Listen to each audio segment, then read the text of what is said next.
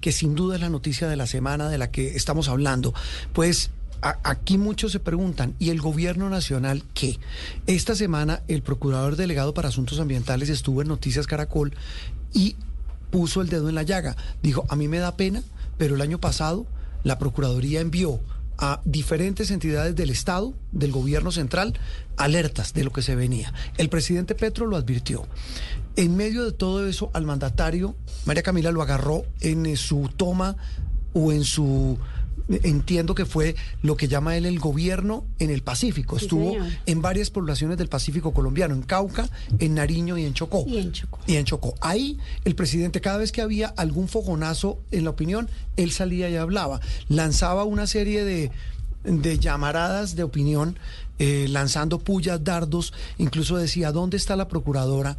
Eh, inclusive, no sé si usted me corregirá, llegó a culpar a los organismos de control de que como suspendieron al señor de la gestión de riesgos, no habían podido enfrentar los incendios. Exactamente. ¿O entendí mal? Pues que eso limitaba al gobierno para, para la respuesta. Entonces no entendí mal. Le menciono, le menciono dos de los episodios que el presidente, pues, que tuvieron lugar en esta semana mientras él estaba puntualmente en Nariño, en Tumaco. Recuerde usted que iniciamos semana con este tema de los incendios, pero también con las, la medida de suspensión que tomó la Procuraduría contra el canciller Álvaro Leiva. Sí. Muy importante. Lo que dijo el presidente puntualmente es que no lo quieren dejar gobernar. Y dijo que esto ya lo vivió en la Bogotá humana. Puntualmente, palabras textuales, nos va, no nos van a dejar gobernar, pues claro, si es la mentalidad de quienes acostumbrados a dejar a la gente abandonada, no quieren que haya un ejemplo de demostración de lo que es un gobierno popular. Ese es uno. El otro, una inspección de la, de la, del CTI de la, no, una inspección del CTI de la Fiscalía ordenado por la Corte Suprema dentro de la investigación sobre la entrada de recursos a la campaña presidencial del hoy presidente Gustavo Petro, eh, también derivó en que el presidente dijera que fue un allanamiento y que también era para tumbarlo. Exacto, mire, la, frase puntual es que el allanamiento, él dice allanamiento de una organización de trabajadores buscando ver cómo se encuentran los caminos para sacar al presidente de la, de la presidencia. No estamos ante cualquier cosa y de hecho esa es una tesis que incluso en mensajes de X del presidente viene tomando fuerza y es que él dice, Juan Roberto, que no lo quieren dejar gobernar y que tiene puntualmente a la Fiscalía y a la Procuraduría atándole las manos. Bueno, y todo esto, repito, en medio de esta situación de eh, desastre natural en diferentes regiones del país. Eh, ¿Cuándo empezó el incendio en Santurbán? El sábado pasado, El sábado, sí, señor, el fin de semana. Sábado, domingo, lunes, martes, miércoles, jueves, viernes, siete días después. Y siete mil hectáreas. La ministra de Ambiente llegó a Santurbán. Llegó el viernes pasado en la tarde. No hay derecho. Don Gabriel Cifuentes, feliz domingo, ¿cómo está? Juan Roberto, feliz domingo para usted, para María Camila, Andreina y por supuesto para toda la amable audiencia que nos escucha el día de hoy. Si uno quisiera hablar de un rompecabezas de esta semana, eh, como le preguntan a usted en su emisión de la mañana, en las movidas, ese rompecabezas tiene, pues de trasfondo enorme esta emergencia terrible, según la Procuraduría, advertida hasta la saciedad, no estábamos previstos, no estábamos eh, preparados para, para enfrentar esta situación, pero en medio de todo lo que acabamos de contar. Ese rompecabezas a usted, ¿qué le deja? ¿Qué le dice? Pues Juan Roberto, varias cosas. La primera es que los organismos de control son organismos de control, ese es su rol, pero sin lugar a dudas, y esto también hay que reconocerlo, eh, la Fiscalía y la Procuraduría en ciertas instancias han parecido actuar con un criterio político. Eso no quiere decir para nada eh, director, que no tengan que cumplir sus funciones y que gran parte de la responsabilidad recae en el gobierno, que es mi segunda conclusión, que está un poco descuadernado. El tono del presidente Gustavo Petro esta semana ha sido un tono más eh, desesperado, hablando de la necesidad de mantener el proyecto en el 26, regañando a su gabinete, regañando a sus ministros, eh, reclamando por la falta de articulación en los planes y proyectos em, de su gobierno. Y esto también se suma a un año que ha comenzado con muy malas noticias y que eh, después de 18 meses de gobierno parece que en materia de ejecución y de cumplimiento de las promesas ha sido bastante flaco. Y no solo por lo que él denomina una persecución de los órganos de control, sino también por la falta de articulación de su gabinete y la falta de ejecución de su programa de gobierno. Gabriel, justamente sobre esta jalada de orejas a, los miembros de su gabinete que ya se está haciendo repetitiva, eh, no sé si deja bien parado al gobierno porque eh, estamos diciendo también que el presidente dice que no lo dejan gobernar con estas eh, decisiones de, de, la Procuraduría, pero también digamos que señala directamente a los miembros de su gabinete como que si no son ellos los que están ejecutando. Pareciera que de alguna manera el presidente está tratando de exculparse Andreina, totalmente, quemando sus fusiles que son los, los ministros, que tampoco, se ha dicho la verdad, se ayudan mucho. Recordemos esta semana además, Andreina, María Camila y, y, Juan Roberto, el rifirrafe entre el ministro de Salud y el ministro de Hacienda sobre una posible reforma tributaria donde ni siquiera hay un acuerdo al interior del, del gabinete, eh, el tema del café, que fue un reclamo muy duro que le hizo a la ministra de Agricultura por, por la pérdida de competitividad eh, en Colombia. Le dijo, póngase las pilas, ¿no?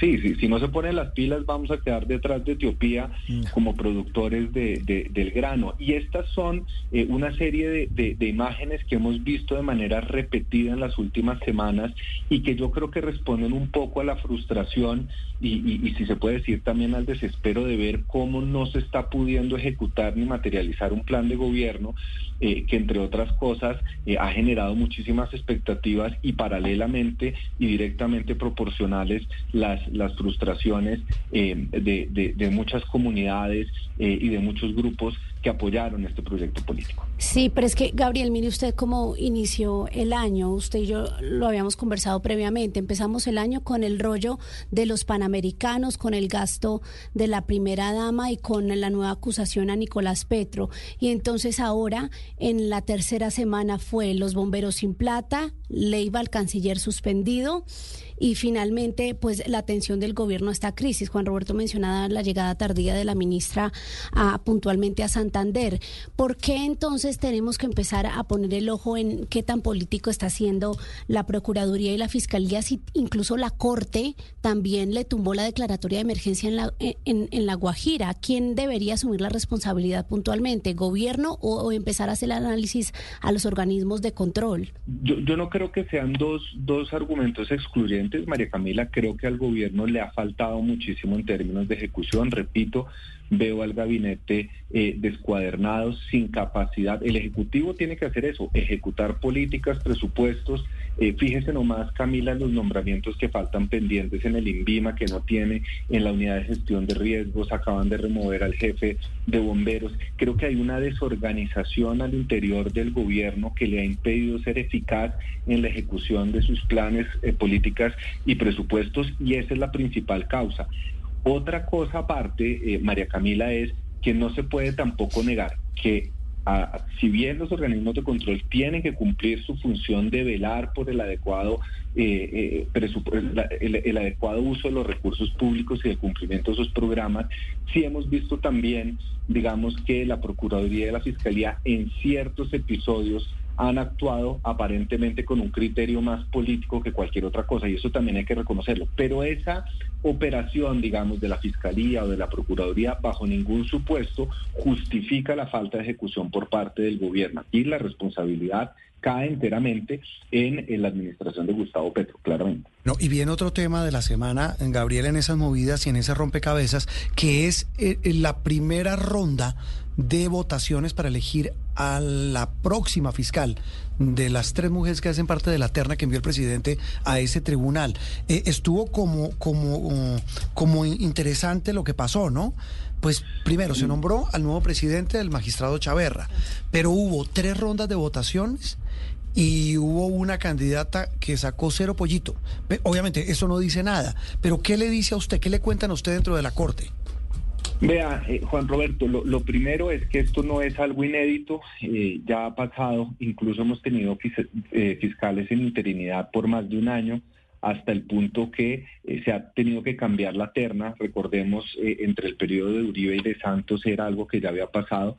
Segundo, hay que recordar que la Corte Suprema de Justicia es eh, una corte autónoma, es una rama del poder público autónomo que no recibe órdenes ni de la Fiscalía ni del Gobierno Nacional y creo que esas presiones que está ejerciendo el presidente para que se elija rápido una nueva fiscal y que no quede eh, Marta Mancera a cargo de la Fiscalía en interinidad no cae bien dentro de la Corte. A la Corte hay que dejarla tomar sus decisiones, hacer sus deliberaciones en el marco pleno de su independencia constitucional. Así que mientras más el presidente se acelere y presione, lo que se va a poder intuir es que la Corte Suprema va a seguir retrasando esta, esta decisión.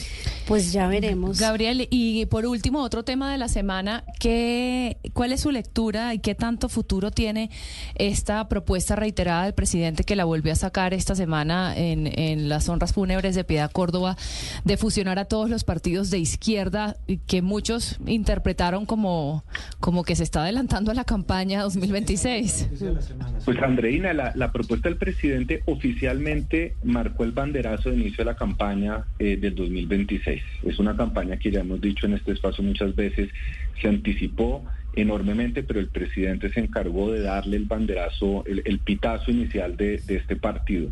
La propuesta del presidente tiene sentido bajo dos supuestos. El primero, eh, si llegan fuerzas atomizadas, es mucho más difícil que logren condensar las fuerzas políticas. Lo segundo es que por la misma disposición constitucional no puede existir el pacto histórico como coalición en el 2026 porque sacaron más del 15% del umbral electoral. Es decir, que necesariamente se tendrían que presentar como partidos independientes. Lo que pasa, Andreina, es que esta propuesta, si bien tiene sentido político, es muy difícilmente materializable porque ningún partido va a querer ceder su personería jurídica, la chequera, la posibilidad de dar avales y de perder el control sobre eh, lo que significa tener un partido. Así que va a ser muy difícil que el presidente logre que estos 13 partidos se unan, funden un nuevo partido, además, y concluyo con esto, teniendo la mala experiencia que se tuvo en las listas del Consejo para Bogotá, donde se impuso la ley del bolígrafo antes que la, la, ley de la, del consenso interno de los varios partidos que hicieron parte de esa lista. Eh, esta semana, eh, Gabriel y, televidentes y oyentes, en Caracol ahora casualmente,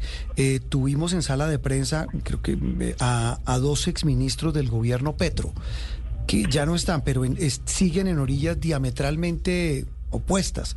El exministro Alejandro Gaviria de Educación y la exministra de Salud, Carolina Corcho, hablando de la reforma a la salud, de la propuesta de reforma tributaria que hizo el ministro de Salud para la salud y que después de esa bajada de caña espantosa que le pega el colega de Hacienda, que le dice, dejemos lo que siga divagando. Pero más allá de eso, es lo que se avecina en la discusión de esa reforma ahora en febrero, ¿no? Mm, Cuando arranque las sesiones del Congreso. Ahí eh, pues el tema evidentemente va a ser cero técnico y ahí va a primar la forma en que el presidente y su gobierno trate de convencer uno a uno a los congresistas para que le ayuden a, sacar algo. Yo no sé si todo ese proyecto, ¿a usted qué le han contado, Gabriel? Vea, Juan Roberto, eh, la reforma a la salud puede salir por la puerta grande del Capitolio eh, transformada en una ley o por la puerta de atrás del ministerio como decreto. Pero se tiene un plan A y un plan B.